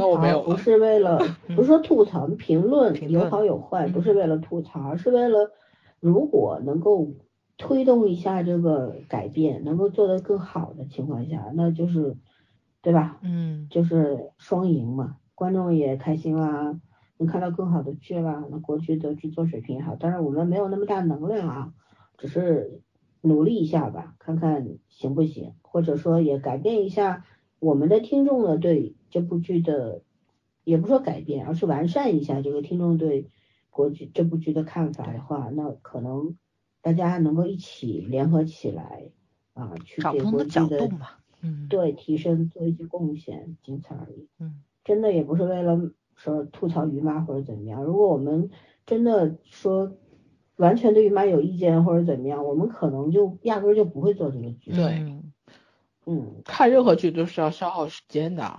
嗯，嗯，对。谁有谁有闲工夫整天搞这种东西，天天给你，对？都这么忙，对，好吧，那我们进行下一个环节，我们讲完了吧人物？嗯，人物讲完了，好的，看一看，看一看下一步是什么？讲讲于于正的成和败，讲完了，嗯对吧？嗯他反正就这样吧，他不会改了。但我们一直承认他是个厉害的商人就可以了。嗯然后我们聊聊这个时代去改，已经靠改编小说，什么？我们痴迷的城市特色、文化底蕴、艺术高度、语言魅力，甚至生活气，靠什么传达？靠细节传达呀，靠细节呀。哎呀，我的天呐！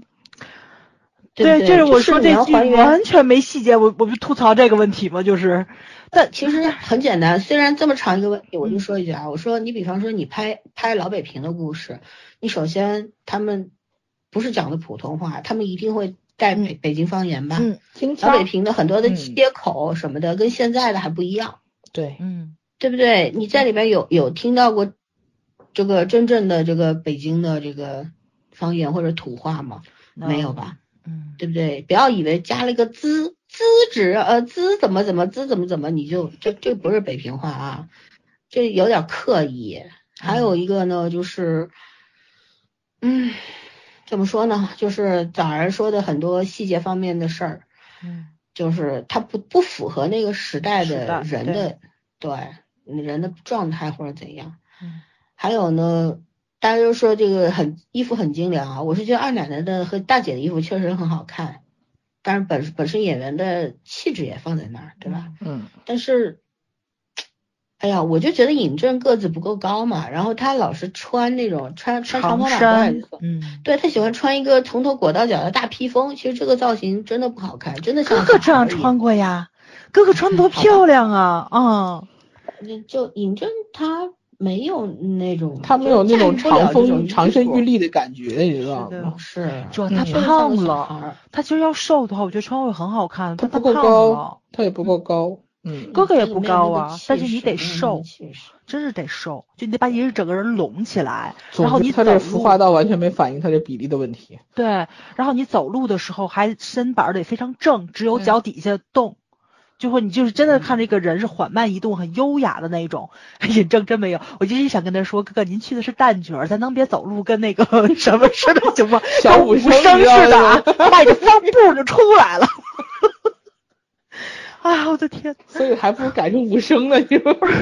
我特无语，你知道吗？嗯，哎呀，而且我不太懂，就是说他有那个用留声机放这个嗯，商熙蕊的唱片嘛？那个时候商熙蕊已经可以出唱片了吗？他要是个角儿的话是有人录，可是咱没有看到过人去灌唱片，对你哪来的唱片呢？嗯，对啊，因为你看他都落魄成这样，而且他到北京不才两年嘛，对。对啊，嗯对吧？而且我这要科普一下啊，那个年代唱成角儿的不是在北平唱，得来我们天津，只有在我们天津唱响了之后回到北平才行。我们这这可以不活在这个大家的嘴里，但是请那个就是这个于老妈子 啊，不要再把这个时代。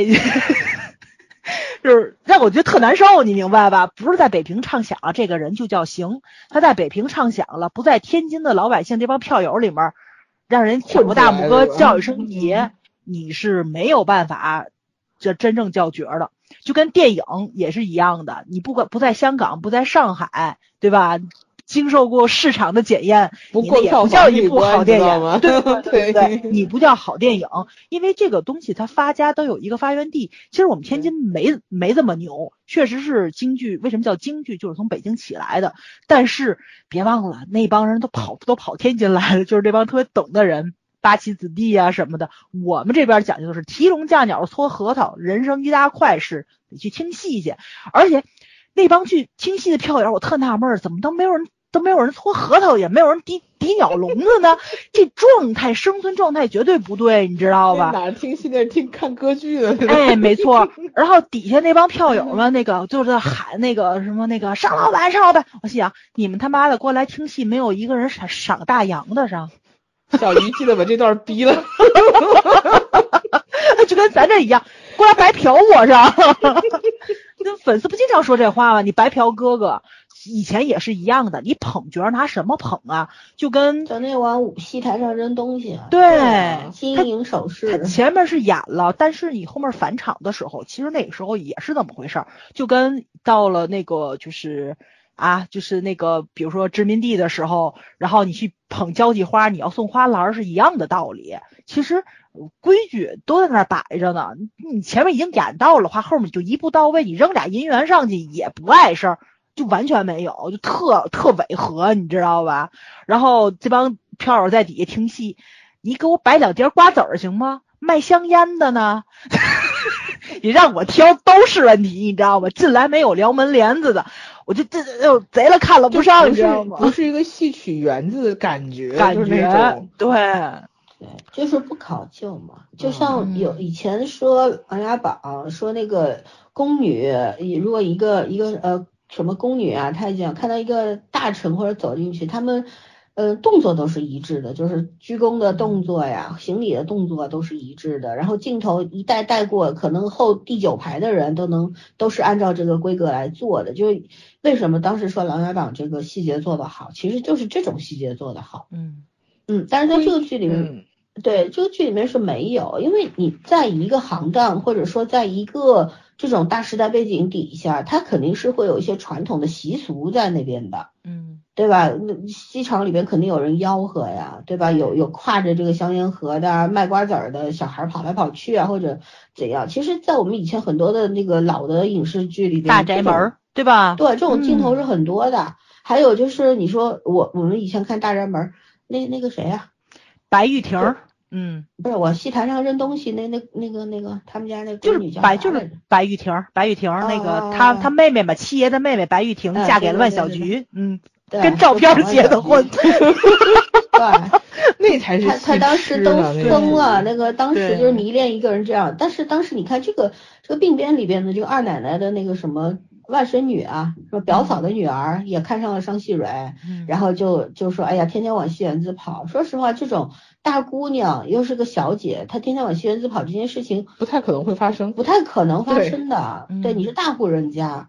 就是他通过台词老是去推剧情，现在就成了国剧的一个习惯动作了。嗯，对，其实这个事情是很不好的，情节就是要靠演出来，靠画面来展现的，不是靠台词。你要是演不出来看台词，我们上去看小说嘛？嗯嗯，对啊，嗯，哦，我现在还很还还是很喜欢那个白玉婷，因为当时蒋雯丽她其实是要演蒋雯丽的角色真好。对，要演黄春的，但是他拿了剧本之后，他就非要去演这个，就是那个白玉婷。导演都说戏份非常少，他说不，我就喜欢他，这绝对有觉得非这不，我绝对能能能演，我给你试戏，立马就试。最后导演好像还给他加戏了，就真的就蒋雯丽把那个角色给演火了，太角色有了，意思那角色，对对对，而且万小菊人家真的是找了一个会唱戏的过来演的。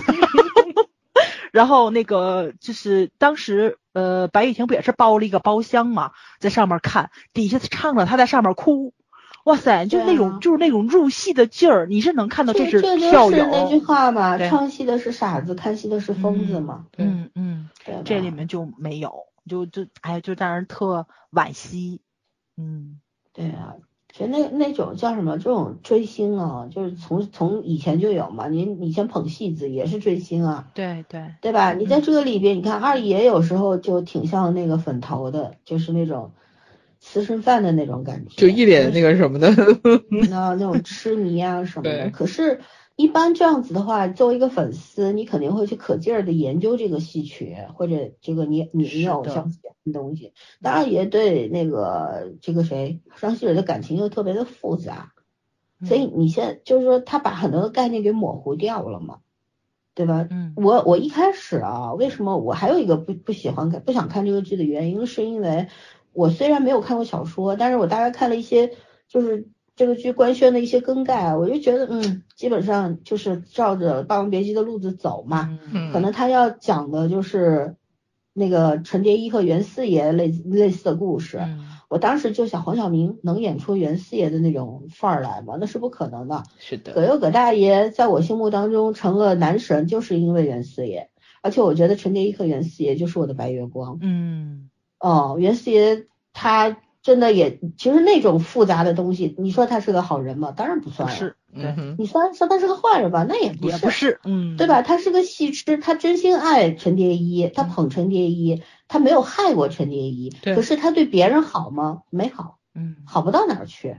所有的真情都给了这个人，对啊，他他爱的是戏，他爱的是陈蝶衣，然后最后在这个所谓的法庭上面那一段，我看了十多遍《霸王别姬》，我看一次哭一次，就嗯在那个点儿，所以所以我当时误会说，呃，陈凤台估计也是这么一个角色吧。后来一看黄晓明演，哎，完全不是啊，咋这么扁平化呢？这个角色 是不是？于正心里有数，他演不出来。你真的是真的演不出来，没有生活这部剧，嗯这部剧就没有年代感，没说吗？就是设定了个年代，然后演大家就就根本没有这个年代的感觉。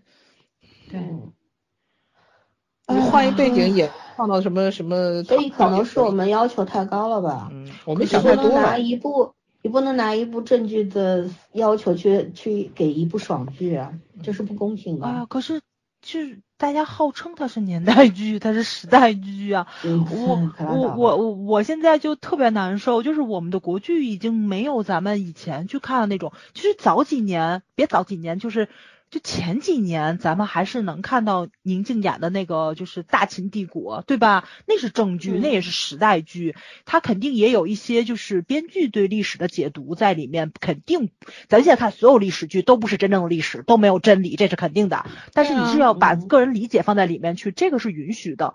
但是咱现在看不到这种剧了，我就觉着孩子们损失的东西其实特别多，真的是特别多，就非常厚重的。就是你看完之后，人家也不要看这个，人家要看的就是谈谈恋爱，你有哦什么办法？我其实觉得倒不是，是因为现在的孩子们真的没有看过那些好东西，你知道吗？没有对比。好东西是你一看，大部分人都是能看出来的，而你没有见识过，你去听别人讲，你会觉得可能这就是那样的，这个才挺可怜的。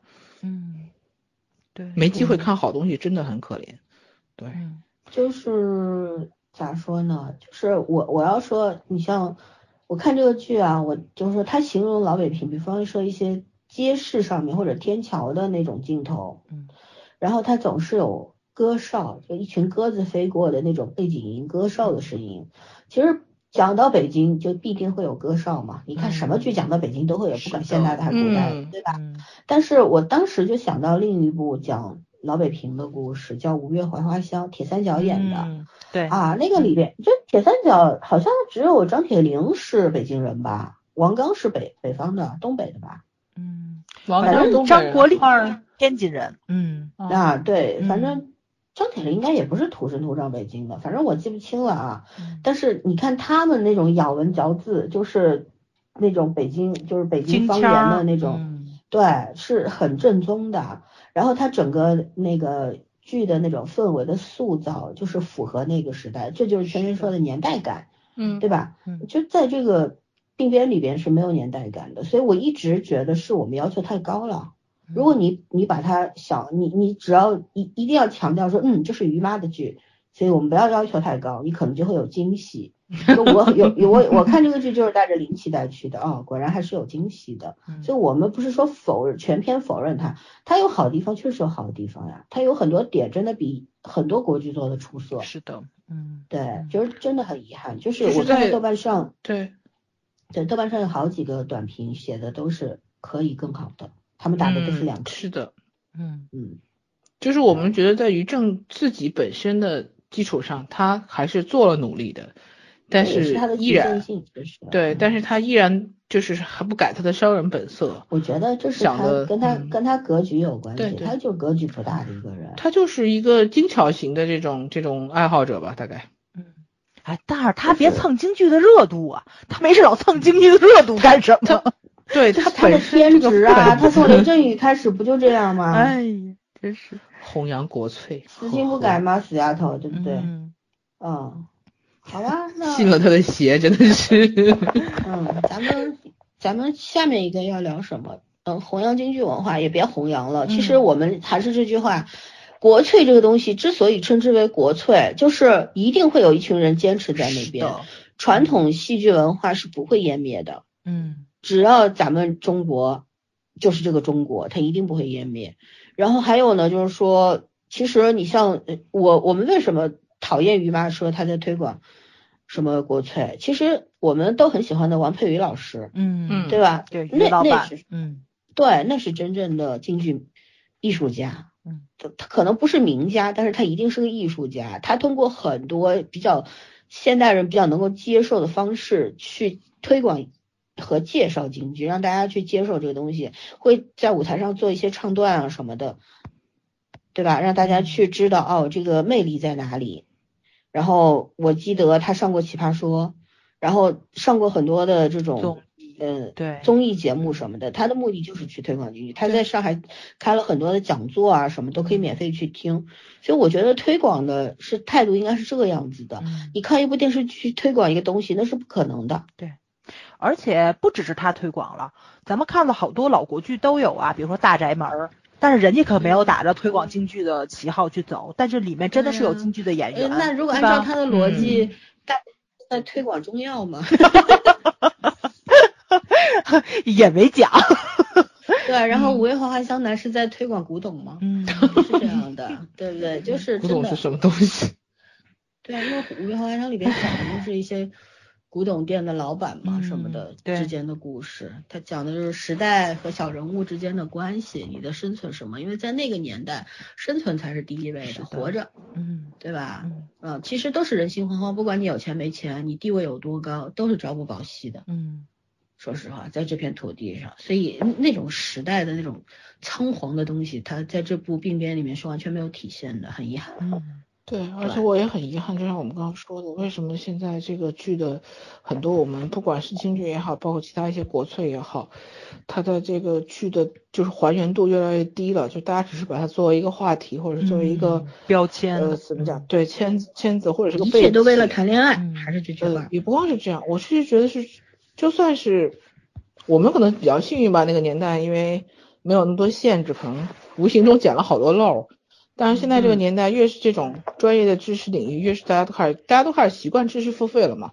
是不是觉得只要是认认真真学一样东西就必须付钱？所以这种推广性的东西就完全可以，呃，随意去发挥。我觉得我真的觉得其实挺可怜的。我觉得是以前的幕后人员懂得比较多，就咱们去也不是，咱们去我觉得这个东西是怎么样？就是说，如果你这个班底或者你这个这个制作方式有有有要求，对这个有要求，为什么？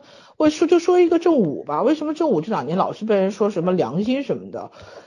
他只是说他做的可能就比别人好那么一分，然后大家就会觉得他很有良心，因为他就那么一点点，如果总体你会觉得他总体差了呀，嗯退步了呀。对，因为其他的你都做不了，然后他多做那一分，大家就觉得这个良心。但是我觉得就这样子，如果就可以称为良心的话，那我们对良心要求有点太低了。就是持续在下降嘛，就是持续的标准一直在往下降，咱们我觉得是这个行业的人本嗯身要有一个行业的这种，没说职业荣耀感，就现在真的是没有。你做任何一个行业，你都没有那种就是我要把这个东西在这个里面做好的那个要求，你自己也没有要求，然后整个影视行业也没有这个要求，所以我觉得这一点儿反而绝对是个倒退，就是技术一直在往前走，但是我们自己的这种标准在往下降。嗯嗯，对，就还不就是那个问题嘛，烂东西吃多了，失去了吃好东西。所以我觉得没有见过世面这件事情，并不单单单单指就是说你经历了什么很多的，而是有些你好东西真的没有办法在一个免费的平台上或者一个推广的平台上看到的时候，是很可惜的事情。对，嗯，而这种我们像对已经算看的很杂的人了，有很多人他根本就不看这种东西。嗯，我们的成长过程这些东西其实都是你想看就会有的，可是现在的这些人孩子们是没有的，就是他想看也未必会有。嗯嗯，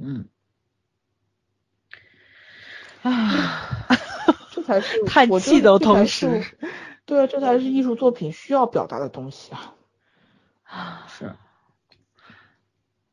反正所以好吧，我已经做好了被于正粉丝群攻击的 心理群殴的打算是吗？嗯 对，因为于正这个人的定位其实很清晰的，我对他不满意，就是因为他以前是承认自己的定位的，现在是不承认了。嗯现在开始走高级路线，给自己洗白。对，可是呢，你你要走高级路线，你的能力也要配得上你的野心，对吧？而且呢，就是说不要老是标榜自己，真的慢慢来吧。我相信于正这么聪明的一个人，他如果真的专心去做这件事，说不定真的能做好。对，嗯他可以的，他完全没有问题，只不过就是说他自己的格局和他的想法会限定他的很多，嗯还是要求快嘛，他还是需要马上看到回报。嗯对，不，真的不能说他是聪明还是怎么样，反正真的很难去判判断这个评价这个人吧。嗯我对他也算又爱又恨吧，就是这种。因为其实中国国产剧出现大滑坡，你要说雷震宇没有功劳，那是一定有的，嗯，嗯，就从？他开始但是。后来，对，后来他总能扣准每个时代的脉搏，这件事儿其实也挺难的。嗯，对，就很牛啊，觉得他。然后后来就是说到现在，你看他又走在了很多剧的前面，甭管他玛丽苏、杰克苏吧，但是他确实有些方面做的比别的一些人要做的好，这个事情又就又让我很矛盾，所以我我我真的不想承认他现在比很多创作人或者制片人做的好，可事实如此啊，就是我们这是很悲哀的事情啊。对，然后我们一直承认，就是有一些人，如果他持续能出头，一定不只是运气好，哎，是的，他一定是有很有能力的一些地方，但是这些能力能不能善加运用，或者说他想不想善加运用，这个都会其实会左右了很多东西，不光是左右他自己的一个格局而已。嗯我们还是提倡有能力的人多多多多想想这种就是你在这个行业的引导作用吧。嗯，嗯，对，啊，我们好像没有什么东西要说了。嗯啊，迷之打光，我吐一下吐一下槽，我真的觉得嗯我也不知道是打光的问题还是调色的问题。你说这个片子如果它调色问题吧。它打光不好呢？你看，其实每个人的皮肤看起来都还可以，可是你说它打光好呢，就是很多阴影，它的阴影处理特别不好。基本上每个人脸上的那种阴，就是，嗯，你知道有一些皮肤上的一些纹路啊什么的，这种大线的纹路，就是比如说凸凹些那种的质感，嗯是很明显的，而不是说毛孔啊什么。你像法令纹，有一些我甚至搞笑一点说，就有一些可能光影用多了，就是有一些演员脸上可能有一些填充的痕迹都能看到，很明显的，就是所以我说它这个调色和它这个用光是很有问题的。它一方面是想保持一个高级的质感，但是这种质感过度调色之后，就暴露了很多这种。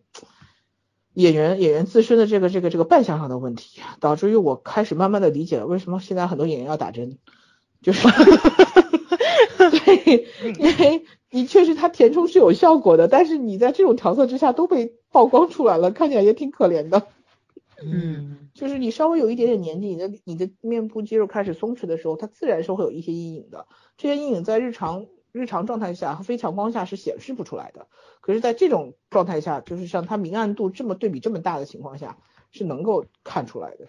嗯，嗯，所以我觉得为了一个所谓高级质感，牺牲了很多东西，不必要。是的，唉，真的是一声叹息。哎呀，多么的想要国剧雄壮起来，雄起，但我是希望会有人交替上升吧。如果比如说螺旋上升，对，你这哪怕是搭了个平台，它做不了上面更多、更细、更更怎么讲、更更有情怀的东西，但是我还是希望会有人能做得到。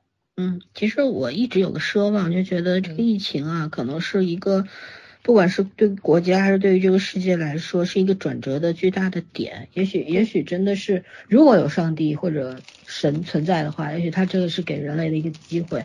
那其实不管你想到个人，还是大到国家、世界、全球啊，就是作为一个国家，你可能很多的政策什么要去改变一下，尤其文化这一块儿。我们今天还笑说说说为什么？哎。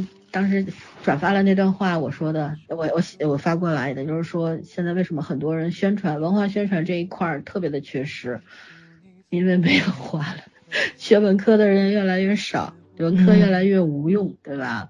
然后现最近疫情当中发生很多事情，文科是被喷的呀！我的天呐，就是大家，就这件事情本来就很匪夷所思，文理均衡，一个国家才能够发展的更好，对吧？你像火箭需要理工科的学生去做，可是那。文化宣传怎么办呢？理工科的学生是不是都能写呢？是不是？那么你在影视创作，你理工科学生可能也能干，可是最重要还是文文科生来做这个事儿啊？是不是？我们只要科技，不要文化了呢？那你你想要你的国家走向什么样的方向呢？其实很多事情当下我们都可以去好好思考，所以我们还是奢望说。疫情结束之后，从上至下能不能有很多的改变？包括我们能不能有机会看到更多的影视作品，好的影视作品，像雨后春笋一样冒出来呢？是的，对，文学性高一点。对对对，我还是觉得，其实国内不缺人才的，我们缺一个好的土壤，土壤真的很重要，嗯，对吧？好吧，聊完了吧？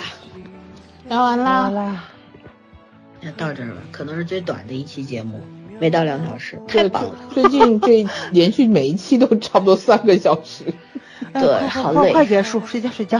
好的，拜拜拜。就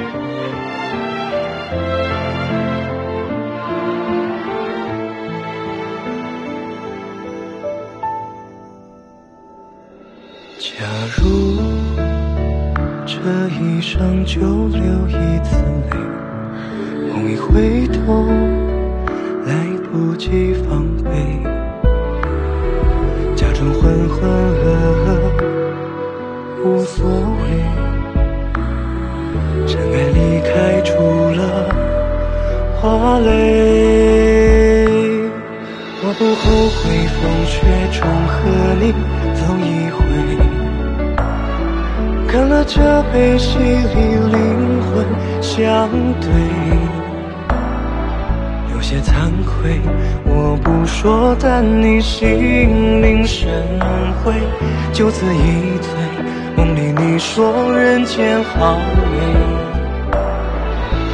不珍贵，此生一段，只能一回，无需安慰，懂得遗忘。心碎，